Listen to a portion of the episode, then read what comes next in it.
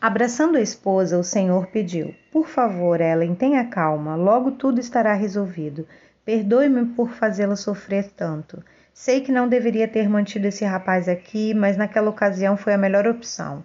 Amanhã, esse será um problema definitivamente resolvido em nossa vida. Quanto à mamãe, espero que tenha um pouquinho mais de paciência. Apenas dois meses e minha irmã vai nos ajudar, está bem? Olha, Ellen, no fim desse ano, assim que fizer o fechamento do balanço das fazendas, faremos aquela viagem que lhe prometi. E com muito pesar no coração, vou permitir que nossos filhos voltem para a França, desde que continuem estudando. Ficaremos apenas nós dois por aqui. Será que vai conseguir me aguentar? A esposa pulou de alegria enquanto o abraçava e o beijava efusivamente no rosto. Ficara tão eufórica que disparara quarto afora. Ele sorriu e pensou: a felicidade dela é mais importante que os meus problemas. O filho estava trancado no quarto. Nos últimos tempos vivia de mau humor.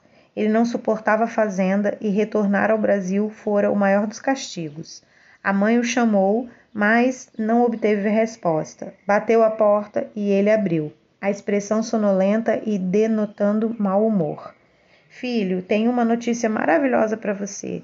Seu pai olha só, o outro, o filho bastardo, nos seus tempos, né, de sozinho, solidão, criava, é um artista.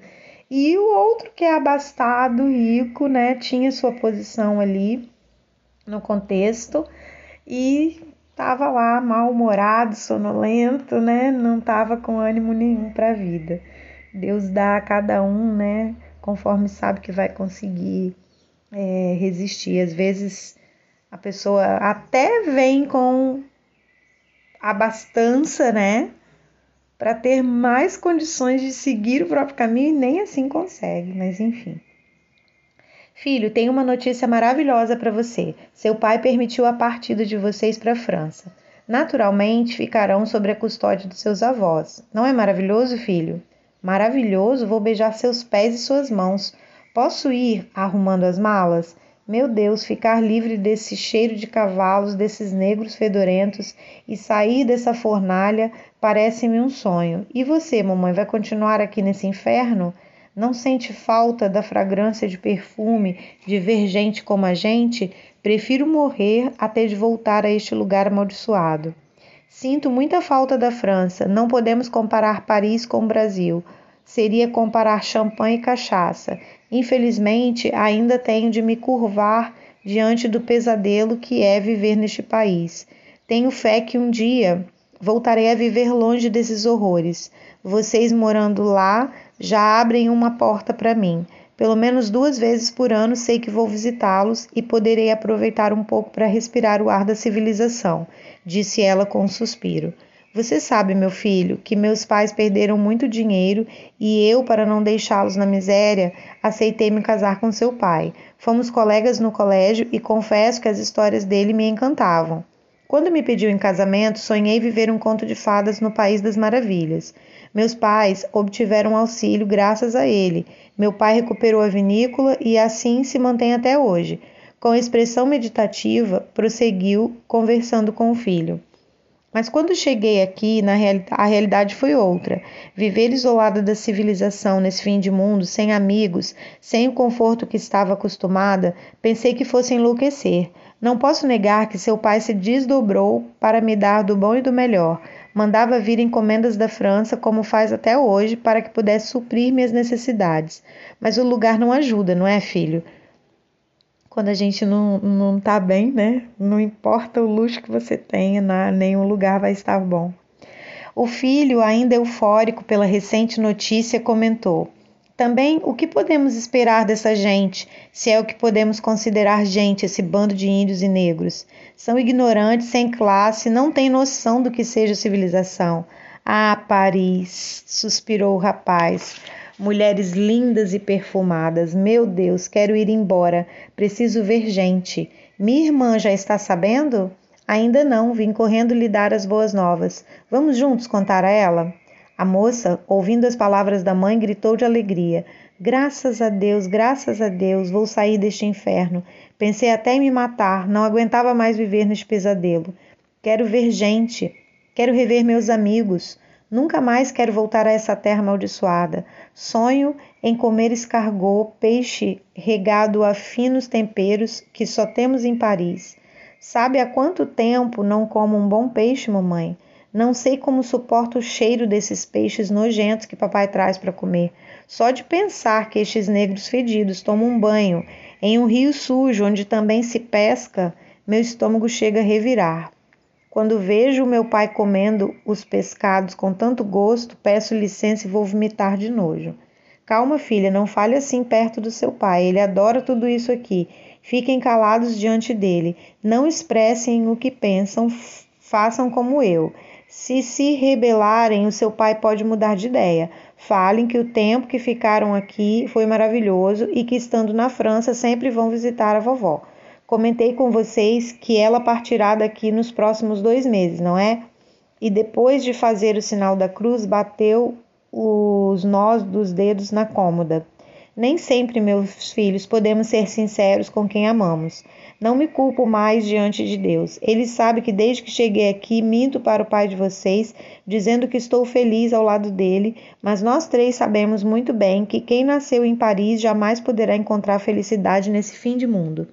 Daria tudo para voltar à França, mas temos um nome a zelar e uma, uma fortuna que não podemos jogar fora. Iríamos viver de quê? Meus pais não estão mais nadando em dinheiro e entre sofrer no conforto ou viver na pobreza, prefiro sofrer no conforto. E vocês? Nós também. Deus nos livre de viver na pobreza. Não tenho dificuldade nenhuma em ser rico, mas teria problema sim de ficar pobre, constatou o rapaz. Então, quero ver o que os dois daqui a pouco descendo aquelas escadas. Então, quero ver os dois daqui a pouco descendo aquelas escadas sorrindo, abraçando e beijando o rosto do seu pai e agradecendo a hora do jantar. Vocês dois me farão um favor, uma coisa que nunca fizeram nem na presença nem na ausência do pai de vocês, disse a mãe, encarando os dois. Lá vem pedra. Pelo seu olhar, só pode ser algo relacionado àquela velha imbecil que fede tanto quanto os negros, falou a filha. Vocês vão abraçar a vovó, na frente do papai e dizer que a amam muito, que sentirão falta dela. Peçam perdão por não terem sido bons netos. Pelo amor de Deus, mamãe, não faremos esse castigo, gritou o rapaz. Não vamos conseguir encostar a minha boca no rosto dela. Filho, não é castigo, é apenas um sacrifício. Todos temos de fazer algum quando desejamos alcançar algo bom na vida. Seu pai vai ficar emocionado e com certeza a mesada de vocês dobrará. O que acham? Não valerá o sacrifício? Mamãe tem razão, concordou a moça. Farei o que me pede, mesmo que depois tenha de ir correndo ao banheiro, vomitar e lavar a boca. Beijar aquela velha antipática não será uma tarefa fácil, ainda mais se lembrar que ela beija aquele negro sujo. Encostar minha boca no rosto dela vai me custar muito, desabou o rapaz. Vamos lá, nada de cara feia hoje no jantar. Quero vê-los sorrindo, alegres e agradecidos. Façam de conta que não sabem de nada. Vou lhes contar um segredo que o pai de vocês me contou. A partir de amanhã não vamos mais ter o desprazer de dar de cara com aquele mulato imbecil. Por que papai mandou matá-lo? indagou o rapaz, ansioso por obter uma resposta afirmativa. Que é isso, menino? Seu pai não mata nem um mosquito. Imagine fazer algo ruim assim. O mulato ficará durante cinco anos sob os cuidados dos padres que seu pai auxilia. A moça, que até então apenas ouvira, manifestou-se. Ou seja, vai viver como tem vivido até hoje, na boa vida, como se fosse um de nós. E não me espantará nada se essa velha gagá entregar tudo o que tem a ele. Mamãe, você é uma santa. Como pode ter suportado tudo isso durante esses anos todos? Calma, filha. Quando seu pai se deitou com a mãe dele, era muito jovem, não pensava no que estava fazendo. Foi em um período de férias, na ocasião em que esteve aqui para visitar a família. Quando cheguei à fazenda, a negra já não pertencia à família. Quando a sua avó, quanto a sua avó dá para o neto que tanto ama, não será possível. Não fica nada nas mãos dela. Disso eu me encarrego. Seu pai é um homem sábio e não toma certas decisões sem me pedir opinião. Acham que facilito alguma coisa quando se trata de cuidar dos interesses dos meus filhos, fiquem aí traçando o plano de viagem de vocês, que a mamãe vai conversar com o pai. Confiem em mim. Comportem-se como dois bons meninos diante da vovó e do papai. Beijando os filhos, retirou-se. Em seguida, os jovens ouviram uma batida à porta do quarto. Era a criada que levava as roupas perfumadas e engomadas da sinhá menina. Olhando para os irmãos que a observavam, perguntou a cabeça baixa: Posso arrumar seu armário, sinhazinha? Sem prestar atenção à criada, a jovem respondeu bruscamente: Coloca essas porcarias aí. E voltando-se para o irmão, disse em voz alta: Se Deus quiser, em breve não colocarei mais nenhuma dessas peças no corpo. Tudo aqui me dá nojo, tudo aqui cheira a estrume. Veja só se essas são roupas de uma moça fina usar no dia a dia. Pensei até em me matar, caso nosso pai resolvesse me arranjar um marido neste maldito lugar. Não suporto o cheiro das águas desse rio. As minhas roupas fedem. E nosso pai come os peixes deste rio onde cavalos, bois e negros tomam banho.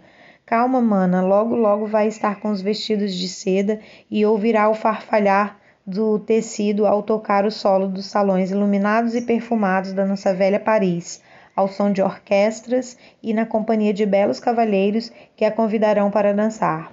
A mucama saiu discretamente. Ela não gosta daqui, até parece que eu gosto.